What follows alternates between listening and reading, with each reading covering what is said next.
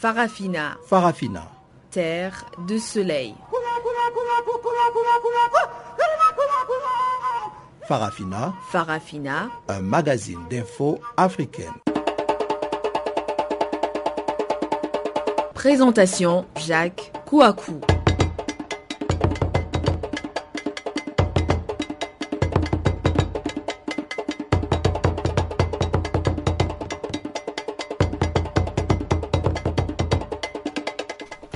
Bonjour à toutes, bonjour à tous. Encore une fois, merci d'être sur Channel Africa pour suivre Farafina, votre programme en français sur la voie de la renaissance africaine. Nous sommes ensemble pour une heure d'information panafricaine qui vont nous permettre aujourd'hui de parler bien évidemment des attaques xénophobes en Afrique du Sud, mais aussi de, des réactions de, certaines, de certains leaders d'opinion dans le pays, notamment l'ONG PASSOP à Cape Town. Il sera aussi question du Tchad. Des voix s'élèvent encore sur l'usage de la biométrie aux prochaines élections. Après plusieurs partis d'opposition, le tour est revenu à la société civile de prôner un processus biométrique.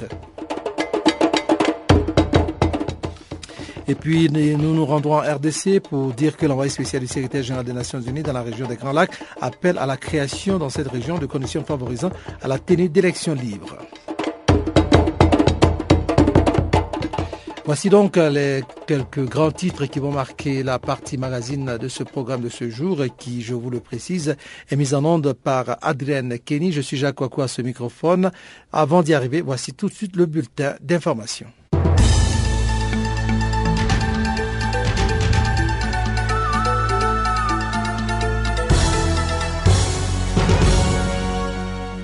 Commençons par l'Afrique du Sud. Durban se mobilise contre la xénophobie. Ils sont plusieurs milliers à manifester jeudi à Durban pour dénoncer la vague d'attaques contre les ressortissants étrangers installés dans la ville. Des milliers de Sud-Africains défilaient jeudi donc 16 avril dans le centre de Durban pour manifester contre la vague de violences xénophobes. Plusieurs ministres participaient à cette marche organisée par la municipalité. Ils ont pris la parole lors d'un meeting qui a lieu en marge de la manifestation. L'Union nationale des mineurs, NOUM en abrégé, s'est associée à la mobilisation. Son porte-parole a dénoncé la violence xénophobe, appelant l'État à la juguler. Attaque suicide dans le nord du Mali. Trois civils tués et des blessés, dont neuf casques bleus.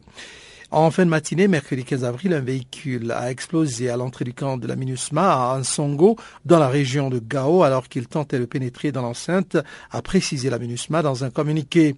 Cette attaque a fait au moins trois morts parmi les civils et sept blessés. Parmi les casques bleus, le, du contingent du Niger notamment, on dénombre neuf blessés, dont deux sérieusement. Le représentant spécial et chef de la MINUSMA, Monguer Hamdi, a condamné dans un communiqué cette attaque lâche et odieuse ce sont ces termes. Je suis choqué que de valeureux soldats de la paix soient à nouveau pris pour cible, ainsi que des civils innocents. Cet attentat ne détournera pas la MINUSMA de sa mission de rétablissement de la paix et de la sécurité au Mali. La MINUSMA compte actuellement quelques 11 000 hommes sur le terrain, dont près de 10 000 militaires et policiers. Près de 40 casques bleus ont été tués depuis le déploiement de la MINUSMA. En Guinée, des militants de l'opposition condamnés pour attroupement sur la voie publique. 15 militants de l'opposition guinéenne, tous arrêtés pendant les manifestations politiques des 13 et 14 avril, ont été jugés mercredi 15 avril pour flagrant délit d'attroupement sur la voie publique par le tribunal de première instance de Dixine, c'est dans la banlieue de Conakry. Sept d'entre eux ont été reconnus coupables et condamnés à deux mois de prison ferme et trois autres à deux mois de prison avec sursis. Parmi ces derniers, Abdul Wahab Diallo, 64 ans, serait un maître coranique. Il dit avoir été arrêté près du marché de Tarouya, c'est dans la commune de Ratoma, où il se rendait pour chercher sa femme après avoir entendu des coups de feu. Les cinq autres prévenus, dont une femme, Aïssa Tosso, ont été relaxés pour délit non constitué.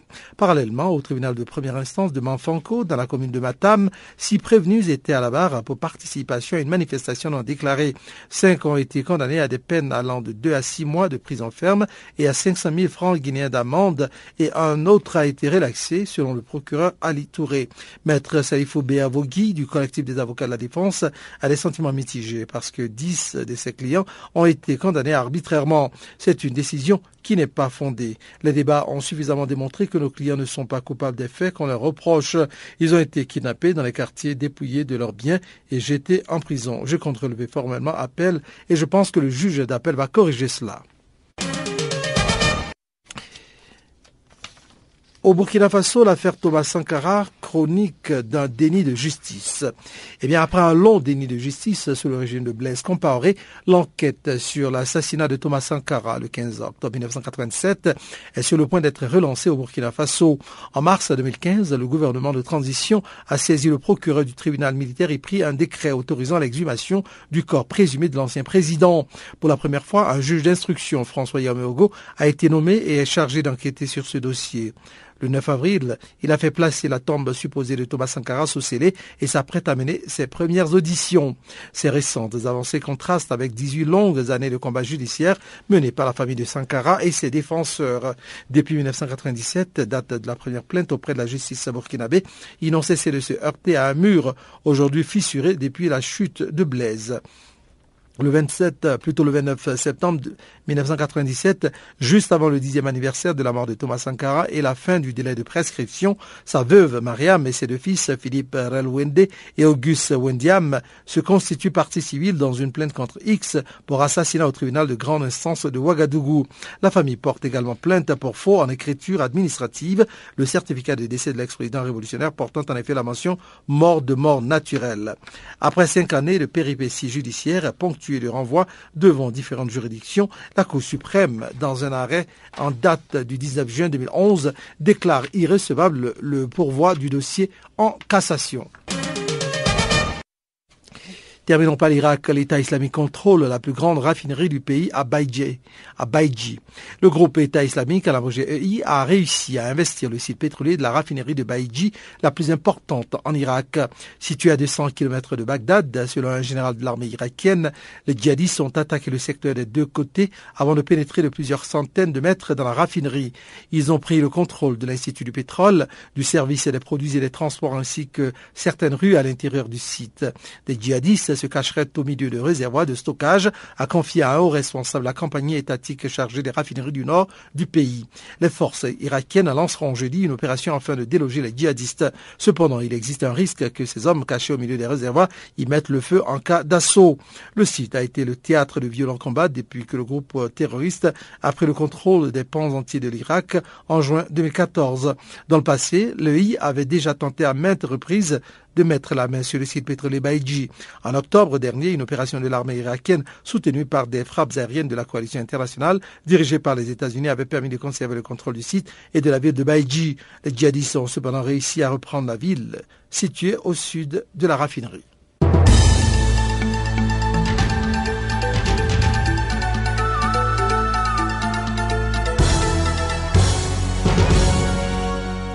Oh, yeah. Africa, Africa, Africa, Africa, Africa. Je m'appelle Salif Keita. Vous écoutez Channel Africa, la voix de la renaissance africaine. Voilà, le temps est venu pour nous maintenant d'ouvrir la page magazine en commençant par l'Afrique du Sud. La couverture médiatique des attaques xénophobes contre les étrangers noirs en Afrique du Sud n'a pas été bien assurée à travers le continent et à l'international. C'est du moins ce que pense Médard Abengue, analyste politique et panafricaniste. Il affirme que l'absence de couverture médiatique d'envergure à ces attaques symbolise le peu d'intérêt accordé aux populations africaines. On l'écoute ici. Localement, les autorités ne, voulaient pas que ces choses soient euh, diffusées il y a eu le premier cas d'un Congolais qui a été brûlé il y a presque plus d'un mois, donc quatre ou cinq semaines. Euh, ça n'a pas été diffusé, on a caché cela. Euh, ce qui a permis euh, que les gens sachent ce qui se passe dans ce pays, les violences xénophobiques, ce sont des réseaux sociaux. Donc les images ont été postées sur Twitter, sur Facebook, alors les gens ont commencé à, finalement à s'intéresser pour savoir ce qui se passait au juste. Bon, les médias euh, euh, internationaux, tu sais, sont contents d'abord quand les Africains euh, se divisent parce que c'est leur cheval de bataille, il faut exploiter l'Afrique. je ne pense pas qu'ils peuvent donner beaucoup d'importance. L'Afrique est à la merci d'autres continents, à la merci d'autres forces. quand les Africains s'entretuent, bon, ce sont des nègres, il faut les laisser tuer. Euh, ceux qui ont tué aux États-Unis, ce sont d'ailleurs des Américains, personne n'en fait cas. Donc, euh, nous sommes un peuple un peu trop exposé, trop laissé à notre triste sort parce que euh, nos leaders politiques sont des garçons de course de l'Occident, pour la plupart. Et voici ce qui se passe actuellement. je ne vois pas assez d'engouement. Je ne vois pas les pays africains, les, autres leaders africains téléphoner et faire pression à l'Afrique du Sud. Nos citoyens vivent là-bas, à part le Malawi qui, qui se décide déjà de rapatrier ces citoyens qui vivent ici si cela continue. Donc, nous sommes un peuple qui doit se battre parce que l'Afrique regorge les plus grandes richesses que le monde cherche et on ne veut pas que l'Afrique, les Africains s'organisent pour euh, protéger ce qu'ils ont comme patrimoine, comme richesse. Par contre, quand il y a des guerres au Mali, quand il y a des guerres en RDC, quand il y a des guerres en République centrafricaine, quand on tue les opposants euh, au Gabon, les gens marchent, excusez-moi, les gens marchent, bon, et ceux qui profitent de l'Afrique sont contents parce que dans cette situation d'imbroglio, on peut encore soutirer la richesse de l'Afrique sans payer des taxes. Bon, vous avez euh, dénoncé le silence des autorités, des leaders africains, à l'exception de l'ambassadeur du Malawi, qui essaie de s'organiser pour secourir son peuple. Qu'est-ce que vous pensez de l'attitude des autres ambassadeurs du Congo, du Zimbabwe, qui sont ici sur place en Afrique du Sud, mais qui pour l'heure ne se sont pas encore prononcés, du moins officiellement, sur cette situation? Les ambassadeurs, ce sont des représentants des gouvernements. Alors, euh, vous avez en Afrique des dictateurs qui sont en train de piller le pays, des dictateurs qui ont peur de la diaspora d'ailleurs. Ils se frottent les mains quand ils entendent que leurs colonies qui sont dans d'autres pays sont menacées, leurs colonies sont tuées. En fait, ils sont soulagés d'ailleurs. Je ne vois pas euh, Mugabe en train d'être inquiet si on attaque les Zimbabwéens ici. Je ne vois pas Joseph Kabila envoyer l'avion pour les Congolais qu'il trouve lui comme des plus grands ennemis à son régime. Donc c'est une triste situation pour les populations africaines, surtout celles qui vivent à l'étranger dans d'autres pays africains. C'est vraiment triste parce que euh, il faut rien attendre de leur gouvernement, à part quelques pays comme euh, le Malawi qui essayent euh, de se comporter en pays responsable pour ses citoyens qui vivent à l'étranger.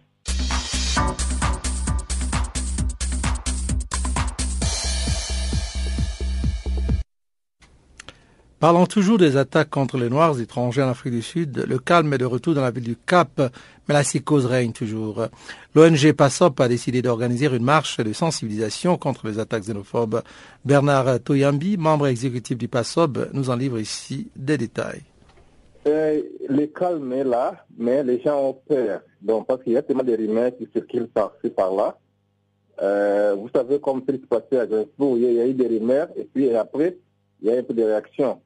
Mais au niveau de Cape jusqu'à quand on n'a pas encore euh, répertorié euh, quelques incidents, sauf que la fois passée, il y avait un incident qui s'est passé au niveau de, de. Mais après avoir investigué, on a compris que ce n'était pas l'attaque xénophobique parce qu'il y avait une maison où habitaient les étrangers. La maison était brûlée vers 2 heures du matin par euh, des brigades sud-africains qui sont accusés de voleurs. Ils voulaient voler et comme ils n'ont pas pu accéder à l'intérieur de la maison, ils ont mis les feux et puis ils ont fait brûler la maison. Donc c'est l'incident qu'on a répertorié cette septembre et il y a trois jours passés. Mais la ville est calme, hein, mais la ville est tellement traumatisée. Tout le monde a peur de prendre les, transports publics. Donc euh, on est toujours là, on est en train d'évaluer la situation. Et est-ce que au niveau des étrangers, il y a des associations qui se forment, des associations de solidarité? Oui, actuellement, nous sommes en train de préparer, d'organiser euh, un marche pour ce lundi. Ça sera à partir de 13h. Et puis les mercredis aussi, la semaine prochaine, le 22, euh, tous les stakeholders qui travaillent ou qui militent pour les droits des, étrangers ici vont se réunir rapidement possible pour essayer un peu d'évaluer la situation. Vous pensez que la marche sera suffisante pour euh, rassurer les populations apeurées Bon, ce qu'on voulait faire, c'est peut-être euh, de dénoncer un peu ce qui se passe à l'extérieur que ça ne puisse pas arriver à Cape Town. Parce que si on se croise la main, on se croise les doigts, on ne fait, on, on fait pas quelque chose, ça risque encore d'agendrer cet esprit de, de, xénophobie. Mais si on devance cela en protestant, en appelant les gens à, à, dénoncer ces actes euh, xénophobiques, cela pourrait peut-être jouer quelque chose dans les esprits sud-africains. Donc notre souci, c'est d'essayer de, de, faire voir aux Sud-Africains ce qui se passe au niveau des prétoriats, euh, sorry, au niveau des du Durban ou à Strasbourg. Et nous ne voulons pas que cela arrive à Cape Mais est-ce que à ce jour, vous avez pu quand même comprendre ce phénomène, ce fléau des xénophobies Je crois que c'est un sentiment qui a pris des racines depuis 2008. Euh, je ne crois pas que ce sont les étrangers qui ont causé ce qui se passe actuellement, mais euh, cela a été suscité juste par les déclarations des deux leaders d'opinion, en citant d'abord le King Zulu et le fils de Jacob Zuma, Edouard. Donc, c'est comme s'ils attendaient quelqu'un pour susciter ça. Ils attendaient quelqu'un pour dire, voilà, la route est ouverte, allez, maintenant réagissez-vous.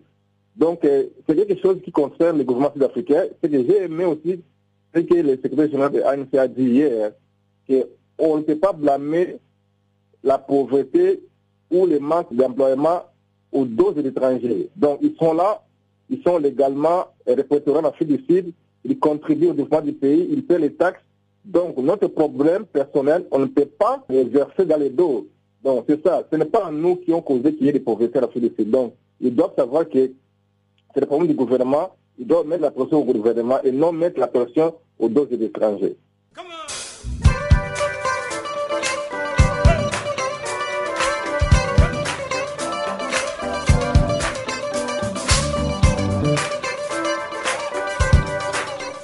Farafina, votre rendez-vous hebdomadaire sur Channel Africa, la radio panafricaine. Farafina, votre programme des actualités en langue française sur Channel Africa.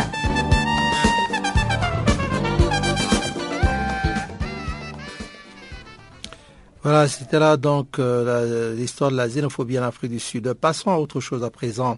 Au Tchad, des voix s'élèvent encore sur l'usage de la biométrie aux prochaines élections. Après plusieurs partis d'opposition, le tour est revenu à la société civile de prôner un processus biométrique complet. C'est alors que le pouvoir en place a déclaré l'impossibilité de mener un recensement biométrique total. Eric Hervé Pando de l'Association sociale des jeunes pour la défense des droits humains parle d'une mascarade électorale. On l'écoute. Ou c'est la biométrie intégralement avec tous ses corollaires, ou c'est l'esprit de tricage qui est en train d'être mis en place afin de, afin de permettre les mascarades électorales. On ne peut pas comprendre parce qu'on s'était entendu ce jour-là euh, sur euh, la notion de biométrie et les types d'identification. Parce que biométrie, c'est bon, mais la personne qui, euh, qui a voté déjà, il faudrait qu'on le repère. Et un, un parti politique qui dit, mais c'est pas possible, non, biométrie, oui, mais type d'identification, on n'a pas les moyens, donc ça nous angoisse un peu. Donc il n'y aura pas de clarté de, de cette affaire-là. Donc, euh, c'est une manœuvre, une machine afro qui est en train de vouloir s'installer. Donc, euh, pour nous, c'est pas normal. Le gouvernement n'a-t-il pas décidé de revoir ce problème d'identification après le vote? C'est le gouvernement même qui est l'initiateur de cette idée-là. Euh, ils ne pourront pas nous dire qu'il n'y a pas de moyens qui puissent... Euh, tout est possible. Ils nous ont avancé certains arguments qui ne sont pas convaincants. Alors, euh, pour nous, où c'est les élections avec biométrie, où les vrais nationalistes euh, ne doivent pas s'initier dans la pagaille et permettre euh, l'étranglement de la démocratie par ceux qui, par ces pionniers d'aujourd'hui. Donc, moi, à mon avis, et d'autres ont aussi la même pensée que moi, ils ne seront jamais complices de cette mascarade-là ils doivent jouer seuls leur jeu de soi-disant démocratie et ils voleront les, les voix qui les intéressent. Donc, euh, mais nous, on ne peut pas aller cautionner. Euh, pour nous, biométrie est normale. Il faudrait que ces accompagnateurs-là soient aussi, l'accompagnent aussi. Mais si un seul individu dans une zone inaccessible aux autres Tchadiens euh, doit voter mille fois. Donc pour nous, nous, on ne va pas cautionner ça. Et on sera au moment opportun avec les amis qu'est-ce qu'il faut faire pour euh, dire non et à, cette, euh, à ce genre de manœuvre qui, chaque fois, se perpétue.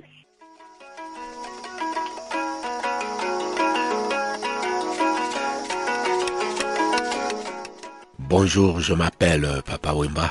Take a body hand. Show me the way I can go. Vous écoutez? Show me the way I can go. Take a body hand. Canal Africa.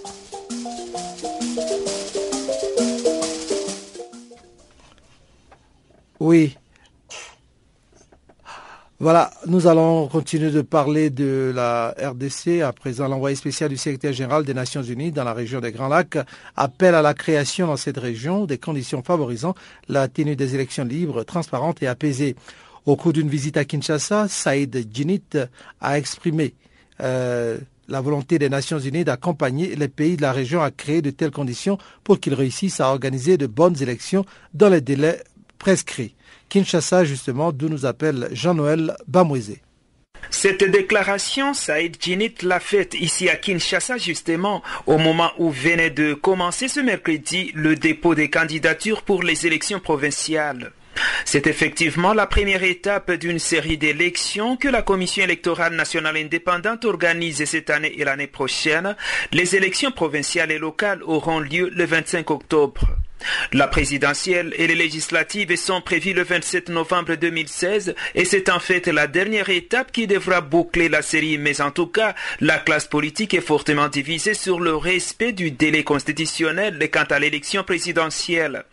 Une occasion pour l'envoyé spécial du secrétaire général des Nations Unies dans la région des Grands Lacs de lancer un appel aux pays de la région afin de créer des conditions favorisant la tenue des élections libres, transparentes et apaisées. Écoutons plutôt l'envoyé spécial Saïd Djinit. Les élections, ici comme ailleurs, elles divisent pendant la période euh, électorale, mais l'essentiel, c'est que tous travaillent vers la création des conditions pour la tenue d'élections transparentes et surtout apaisées et libres, évidemment. En tout cas, en tant que Nations Unies, nous sommes dans l'accompagnement en tant qu'envoyé spécial et notamment à la lumière de la dernière décision du Conseil de sécurité. J'aurai à cœur d'accompagner ce pays et tous les autres pays de la région pour euh, la création de ces conditions, pour la, tenue des élections dans les délais prescrits et dans des conditions apaisées, dans la liberté et conformément à la réglementation et aux lois du pays. Et nous sommes absolument dans, l'accompagnement. Je souhaite que ces élections se passent dans les meilleures conditions, ici au Burundi et dans tous les pays de la région et en Afrique en général. Par ailleurs, l'envoyé spécial de Ban Ki-moon poursuit sa visite ici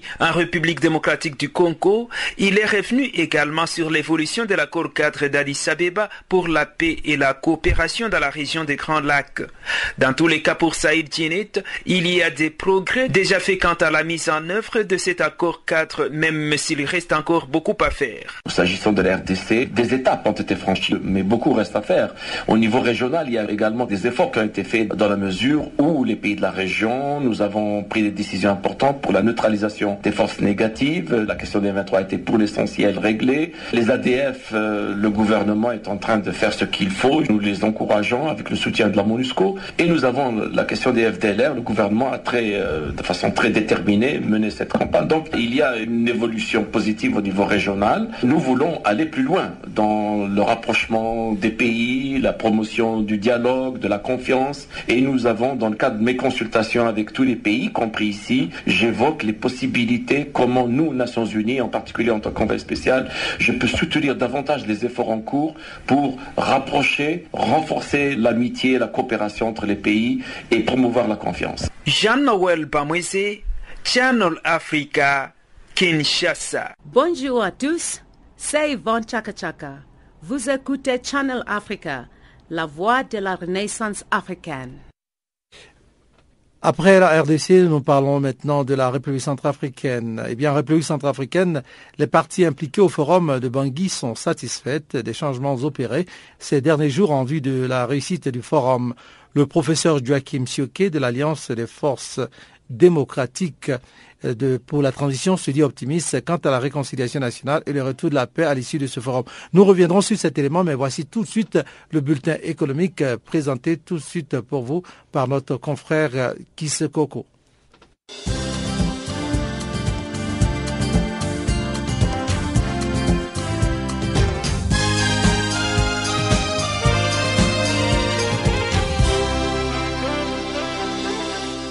Bonjour. Au Mali, la BCAO se retire de la Banque de développement du Mali. La Banque centrale des États d'Afrique de l'Ouest a décidé de céder les 15,96% qu'elle détenait dans le capital de la Banque de développement du Mali.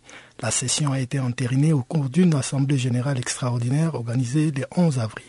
Divisée en blocs d'environ 5%, les parts ont été attribuées à trois nouveaux actionnaires. Il s'agit de la banque marocaine BMC Banque de l'État du Mali et d'un groupe d'actionnaires privés maliens. À la suite de cette opération, dont les montants n'a pas été révélé, BMC Banque portera sa participation de 27,38% à près de 32,4%, tandis que celle de l'État malien va s'accroître à plus de 24,58%. D'après les termes du nouveau partenariat, la banque marocaine BMC Bank a réitéré son engagement à ne pas franchir le seuil de la minorité de blocage. Selon le directeur général délégué chargé de la coordination internationale du groupe marocain, BMC Bank a aussi réaffirmé la place de l'État malien dans la conduite de BDM. L'État impulse la stratégie de la banque avec l'appui de BMC Bank et de la BOAD, a voulu rassurer Mohamed Agoumi. D'autres nouvelles mesures mises en place touchent notamment à la gouvernance de la banque dont les postes de président et de directeur général vont être séparés et une nouvelle répartition du nombre d'administrateurs établis. Numéro 1 du marché malien, le BDM a réalisé un produit net bancaire de 26 milliards 4 millions de CFA en 2013 pour un bénéfice de 10,6 milliards de francs CFA. Au Congo-Brazzaville, Eker conteste la saisie d'un Boeing 757 à Paris.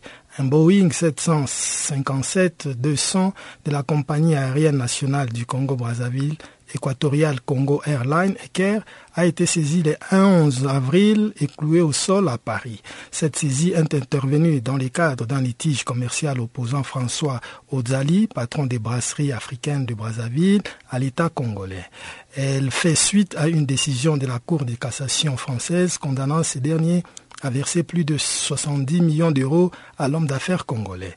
La compagnie conteste cette décision qu'elle considère comme manifestement illégale car, dit-on à Eker, elle est basée sur un jugement opposant des tierces autres qu'Eker, explique l'opérateur aérien la compagnie nationale qui indique que ses avocats sont à pied d'œuvre afin de récupérer les Boeing 757-200 espère non seulement obtenir une main levée de la saisie, mais également une réparation du préjudice subi. Avec une flotte composée de sept appareils, Eker dessert une dizaine de destinations à partir de Brazzaville, à savoir Cotonou, Douala, Bamako, Dakar, Libreville, Kinshasa, Paris, Dubaï et Bruxelles. Toujours au Congo-Brazzaville, rendons-nous maintenant à Pointe-Noire, capitale économique du Congo qui abritera du 19 au 21 mai 2015 la sixième édition du Forum international sur le Green Business. Cette rencontre, qui est par essence une réflexion portant sur le développement durable, aura pour thème investir dans l'économie verte en Afrique centrale, cas de l'économie du reboisement au Congo.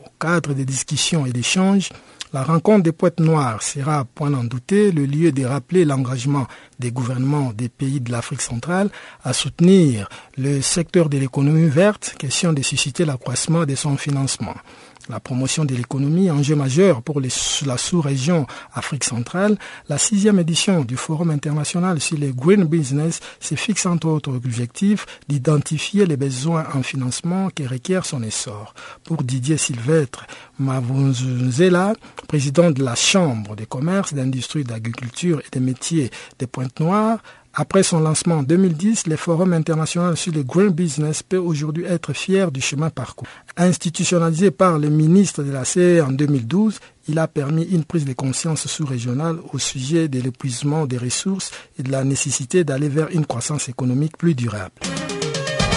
En République démocratique du Congo, les grandes et moyennes entreprises congolaises ont jusqu'au 30 avril prochain pour payer l'impôt sur les bénéfices et profits pour l'exercice comptable 2014. Le directeur de la Direction générale des impôts, Dieudonné Luka Dimoga, l'a dit mardi 14 avril au cours d'une conférence de presse à Kinshasa. Le patron du fisc congolais a précisé que les assujettis à cet impôt sont les entreprises dont les chiffres d'affaires dépassent 90 millions de francs congolais, soit 86 623 dollars américains. Dieudonné dit exhorte donc les entreprises assujetties d'accompagner leur déclaration par la preuve de paiement du solde de l'impôt sur les bénéfices et profits.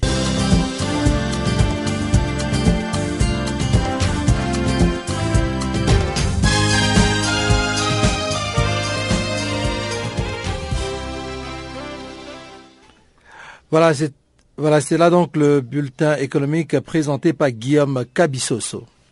Mais tu vas où comme ça?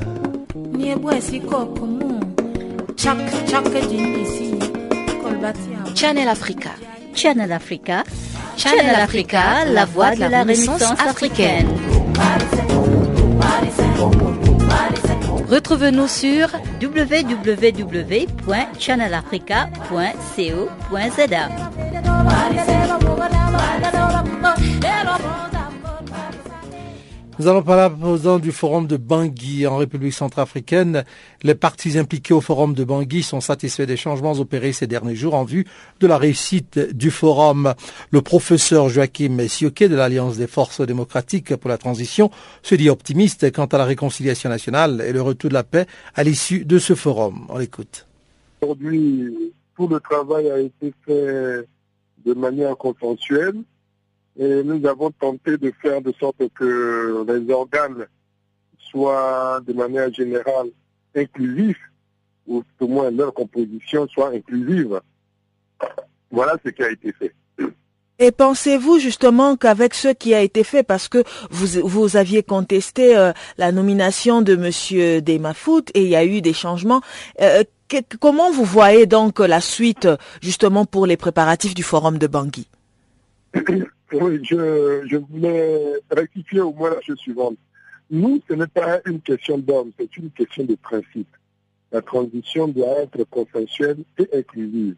Dans ce qui avait été fait, il n'y a pas eu consensus et il n'y a pas eu l'inclusivité. Voilà pourquoi euh, nous avons dénoncé cela. Maintenant, euh, nous pensons que, enfin, nous espérons que les personnes qui ont été retenues notamment au niveau du comité d'organisation, pour puisque pour que nous arrivions euh, à organiser le forum dans de bonnes conditions. Et euh, vous aviez également évoqué des problèmes de financement que euh, vous rencontriez. Est-ce que à ce jour, ce problème a été résolu? Le problème n'a pas, enfin, d'après ce qui nous a été dit, le problème n'a pas encore été résolu parce que, pardon, le le budget global se fait de 530 millions. Les, euh, les partenaires qui étaient proposés pour financer n'ont pas encore euh, euh, donné leur contribution. Donc, jusqu'à aujourd'hui, d'après ce qui nous a été dit hier, le financement ne serait pas encore débloqué. Et pouvez-vous nous dire, est-ce que la date du 27 tient toujours pour la tenue du forum? La date du 27 risque d'être très juste puisque nous sommes déjà le 16. C'est une nouvelle équipe qui a repris les travaux. Euh, il est possible qu'il y ait un report d'une semaine. Est-ce que nous pouvons revenir sur les attentes justement euh, du peuple centrafricain à l'issue du forum de Bangui? Alors là, euh, les attentes, l'attente essentielle, c'est le retour de la paix et de la sécurité sur tout le territoire. Maintenant, euh, pour qu'on y arrive, il faut que nous travaillions pour la sur la cohésion sociale, parce que le pays a été facturé. Euh, il faudrait qu'on arrive à réaliser la cohésion au niveau de la société centrafricaine pour que cette paix soit durable. Nous pensons aussi que euh, nous devons redéfinir les bases du, vivre ensemble et les bases de construction de l'État. À ce niveau, pour les, la base de construction de l'État, il y a un, un avant-projet de constitution qui a été élaboré et le forum euh, va s'appeler à l'améliorer pour en faire une constitution pour le pays. Mais en ce qui nous concerne, nous pensons que le pays a trop souffert par euh, un système de type jacobien, un système très centralisé. Nous pensons qu'il est temps que euh, l'on décentralise, il est temps que les, collectivités territoriales prennent en charge euh, ce qui les concerne directement. Voilà un peu le, le panorama, mais je ne pourrais pas être exhaustif. Est-ce que l'on sait combien de jours euh, ce forum va prendre? Euh, dans le, la programmation initiale, euh, on a dit cinq jours. Mais bon, avec tous ces changements, si on évalue le temps de travaux de manière plus précise, je crois que le, le temps sera ajusté.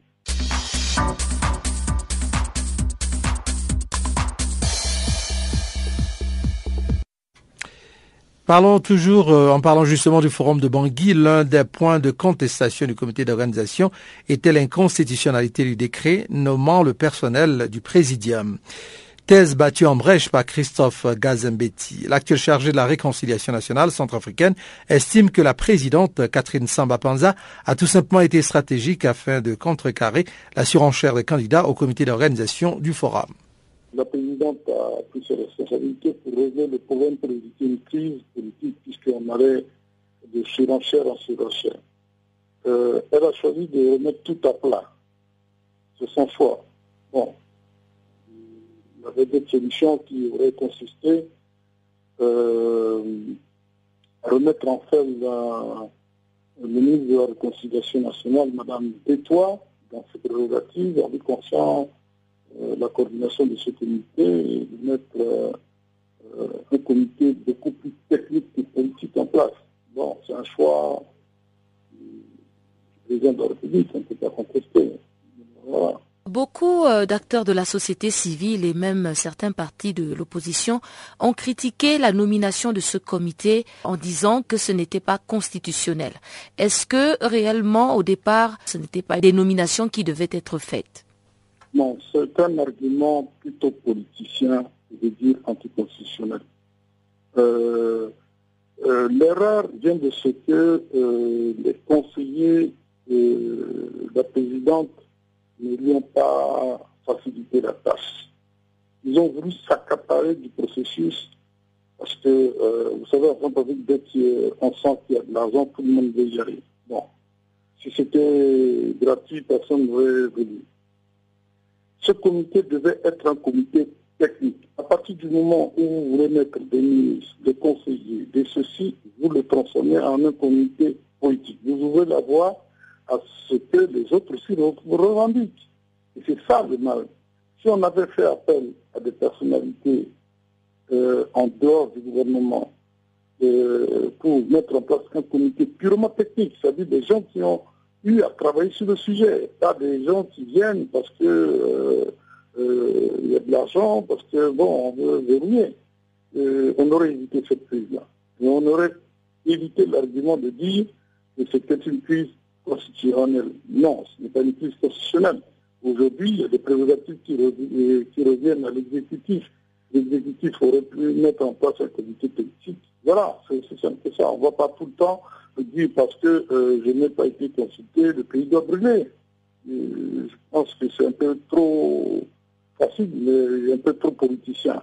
Il ne faut pas faire polémiquer sur... euh, c'est vrai, les raisons objectives de contester la personnalité de M. Guinafout euh, étaient valables. Mais ce n'était pas une violation de la Constitution, à mon sens. Quelles étaient les raisons euh, de cette contestation de savez, M. Guinafout a de- beaucoup de fonctions depuis le temps de M. Patassé. Bon, a... Vous savez, on n'a pas que des amis. Bon, et puis euh, quand on assume certaines fonctions, euh,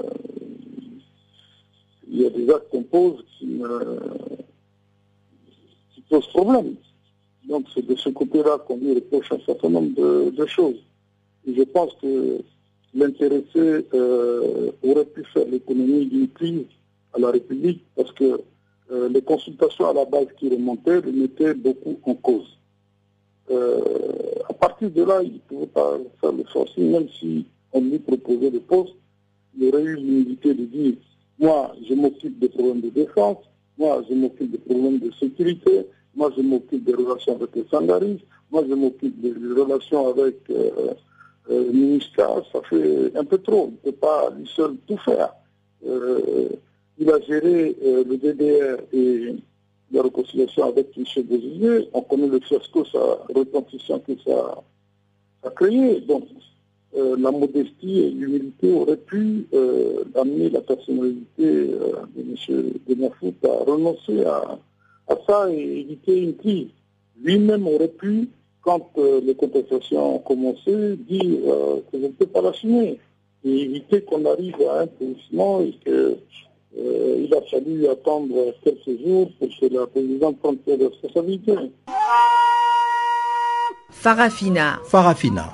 Terre de soleil. Farafina. Farafina. Un magazine d'infos africaine. Parlons à présent d'eau, FAO. En 2050, il y aura assez d'eau pour produire la, nourriture nécessaire à l'alimentation de la population mondiale. La population mondiale pourrait dépasser les 9 milliards. La FAO ainsi que le Conseil mondial de l'eau tirent la sonnette d'alarme. La surconsommation, la dégradation des ressources et l'impact du changement climatique réduiront la disponibilité en eau dans de nombreuses régions, en particulier dans les pays en développement. Euh, Jean-Marc Faure, fonctionnaire principal chargé de la gestion des ressources en eau au siège de la FAO, nous en dit plus. Parmi tous les utilisateurs de l'eau, c'est l'agriculture qui est de loin le plus grand utilisateur avec environ 70% des usages de l'eau dans le monde. Ce pourcentage est global et peut varier. Dans, des pays plus arides, souvent l'agriculture représente plus que 90% de tous les usages de l'eau. C'est la raison pour laquelle euh, à la FAO nous prenons très très au sérieux ce Forum mondial de l'eau puisque nous représentons un des partenaires majeurs de la question de l'eau. À la FAO, nous estimons que entre maintenant et 2050, il euh, faudra utiliser plus d'eau pour l'agriculture, pour l'irrigation entre autres, mais une fourchette qui se situe entre 5 et 7% ce qui n'est pas beaucoup si on pense que le monde va devoir produire 60% de nourriture en plus. Par contre, d'autres chiffres, d'autres études euh, donnent des chiffres très différents. L'OCDE, par exemple, dit que dans l'ensemble, pas seulement l'agriculture, mais tous les usages, les villes, les industries, etc., on attend une augmentation de la demande de 55%. Et la même étude OCDE dit que l'eau qui sera destinée à l'agriculture diminuera. Alors euh, ça, c'est quand même très inquiétant puisque comme je vous l'ai dit, il y a un besoin de produire toujours plus et il est très important pour nous de savoir ce que ça veut dire dans le futur pour la production agricole et pour la sécurité alimentaire. Quelles sont les questions prioritaires présentées dans ce document conjoint? Ce document conjoint fait un peu le point sur les différentes questions liées à l'utilisation de l'eau en agriculture ce qui a été pendant longtemps l'objet des travaux notamment de la FAO dans le domaine de l'eau reste prioritaire, c'est augmenter ce que nous appelons la productivité de l'eau, c'est-à-dire produire plus avec la même quantité d'eau ou, comme on a vu avec les projections, peut-être produire plus avec moins d'eau. Et ça, ça se fait en augmentant le rendement des cultures, etc. Donc un travail dans lequel une bonne gestion de l'eau s'allie également à une bonne agronomie, des bonnes pratiques agricoles. Ça, c'est très important. C'est important pour les cultures irriguées qui bénéficient directement de cette eau dont nous parlons. C'est aussi important pour les cultures pluviales qui bénéficient de l'eau de la pluie, mais qui doivent aussi en faire un usage le meilleur possible. Bien sûr, il y a des questions de technologie et souvent les gens ont l'habitude de donner la priorité à ces questions-là. On croit qu'on va tout résoudre en mettant de l'irrigation à goutte à goutte, par exemple. Bien sûr, c'est très important la technologie et ça permet de faire des économies, mais la technologie toute seule, ça ne suffit pas. Il y a toutes les questions de formation, il y a toutes les questions de gestion de l'eau, de gestion des conflits. De plus en plus, on a des des problèmes de gestion des conflits entre utilisateurs de l'eau, soit des agriculteurs entre eux ou de l'agriculture avec les villes, etc. Et pour ce qui est de l'agriculture pluviale, de plus en plus la gestion des risques, à cause notamment de la fréquence accrue euh, des sécheresses dues au changement climatique. Que doivent faire les gouvernements et les acteurs concernés pour garantir une meilleure sécurité alimentaire et une utilisation durable des ressources en eau pour les générations futures? Alors, un des grands problèmes de l'eau, c'est que l'eau est à tout le monde et n'est à personne. L'eau court à travers nos vallées, elles servent les forêts en amont, euh, les agriculteurs euh, sur les versants, les villes en aval, etc. Et c'est la même eau que tout le monde utilise. Et donc, euh, un des grands défis, c'est au sein des rivières, des bassins versants, c'est de trouver des mécanismes qui permettent à tout le monde de gérer cette eau de la façon qui soit la plus productive et la plus bénéficiaire pour tout le monde. Il y a des efforts importants autour de ce qu'on appelle la gestion intégrée des ressources en eau. Mais probablement ces efforts euh, ne mettaient pas assez l'accent sur le fait qu'il y a autant d'acteurs, autant de parties prenantes qui ont des intérêts différents et qu'il faut écouter et auxquels il faut donner un moyen de se parler et de décider ensemble des solutions à trouver. C'est un peu ce qu'on entend maintenant par gouvernance de l'eau. La gouvernance, ça va beaucoup plus loin que la gestion, c'est reconnaître que chacun a une partie de la solution et qu'en mettant les gens ensemble et en trouvant des plateformes de dialogue, on peut faire euh, des progrès. Un cas très clair qui va être discuté d'ailleurs euh, au cours du forum, c'est la gouvernance des eaux souterraines. Vous savez que de plus en plus, euh, dans beaucoup d'endroits, on pompe trop d'eau et euh, le niveau de la nappe descend, le niveau de l'eau descend dans les puits, ce qui a un effet négatif sur tout le monde. Donc il faut trouver des nouveaux modèles de gestion qui permettent à tous ces gens qui bénéficient de la même ressource de trouver un moyen de s'accorder, de se mettre d'accord pour euh, gérer de façon plus durable la ressource. Qu'attendez-vous de ce septième forum mondial de l'eau? J'attends surtout une prise de conscience de l'importance du problème. Bien sûr, il y a des tas d'endroits sur la Terre où il n'y a pas de problème d'eau, mais il y a un nombre croissant de régions dans lesquelles ça devient un problème numéro un. Voilà, donc après cet élément, nous allons directement aller au bulletin des sports qui vous est présenté une fois encore par Guillaume Cabissoso.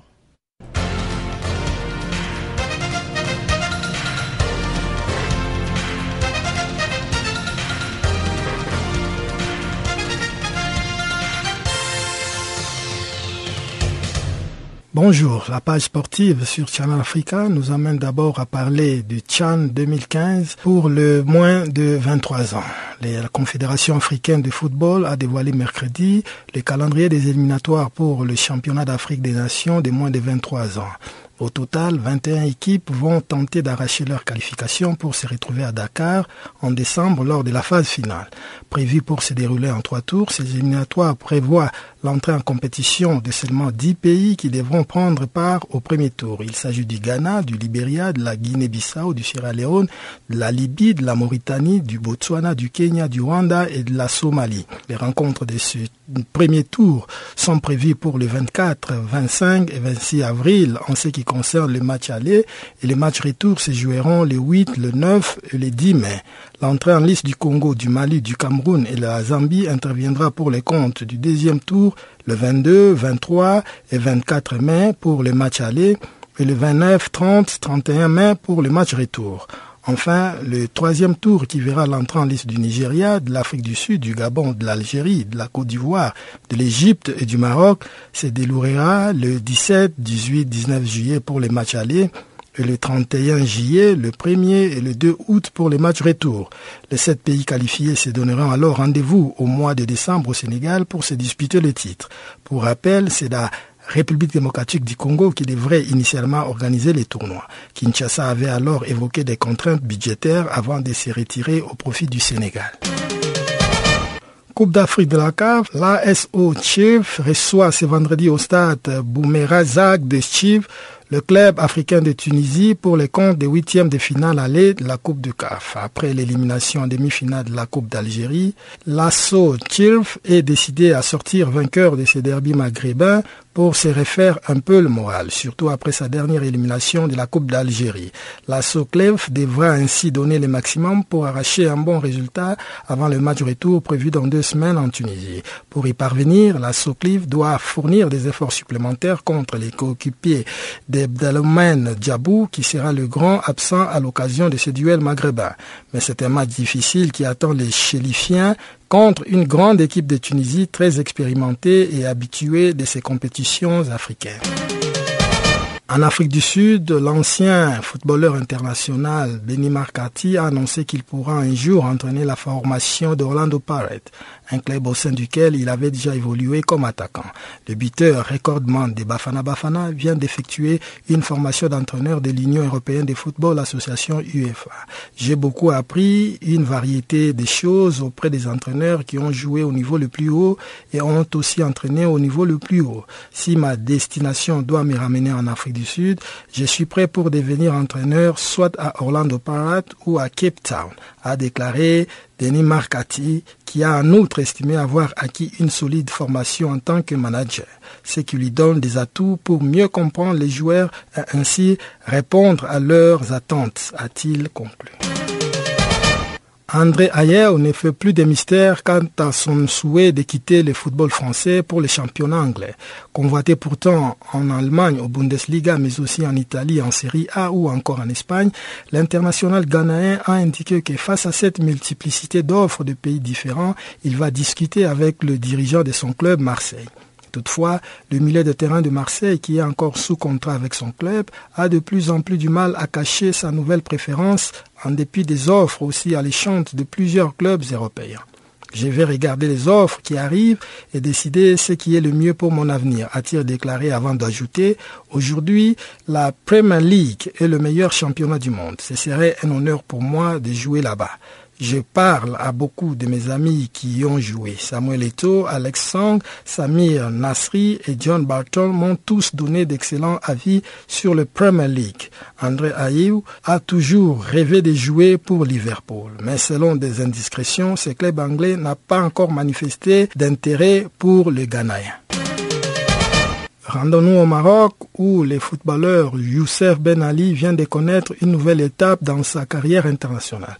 Ce joueur de 20 ans vient en effet de signer son premier contrat professionnel avec Toulouse Foot Club.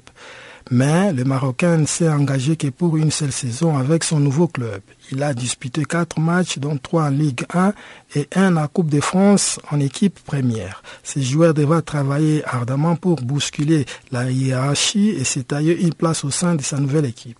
Une tâche qui ne s'annonce pas du tout aisée.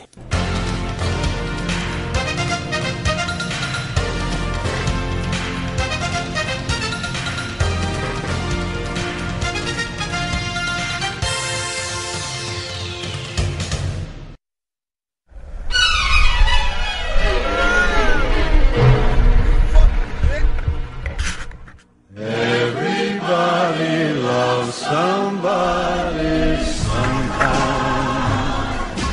Everybody falls in love somehow. Something your kiss just told me my sometime is now. Everybody finds somebody someplace.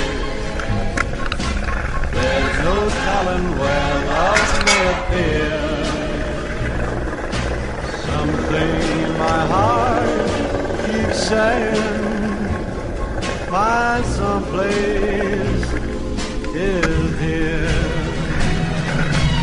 If I had it in my power, I'd arrange for every girl to have your charm every minute, every hour.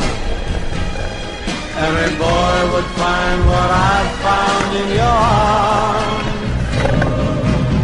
Everybody loves somebody sometime. And although my dream was of you.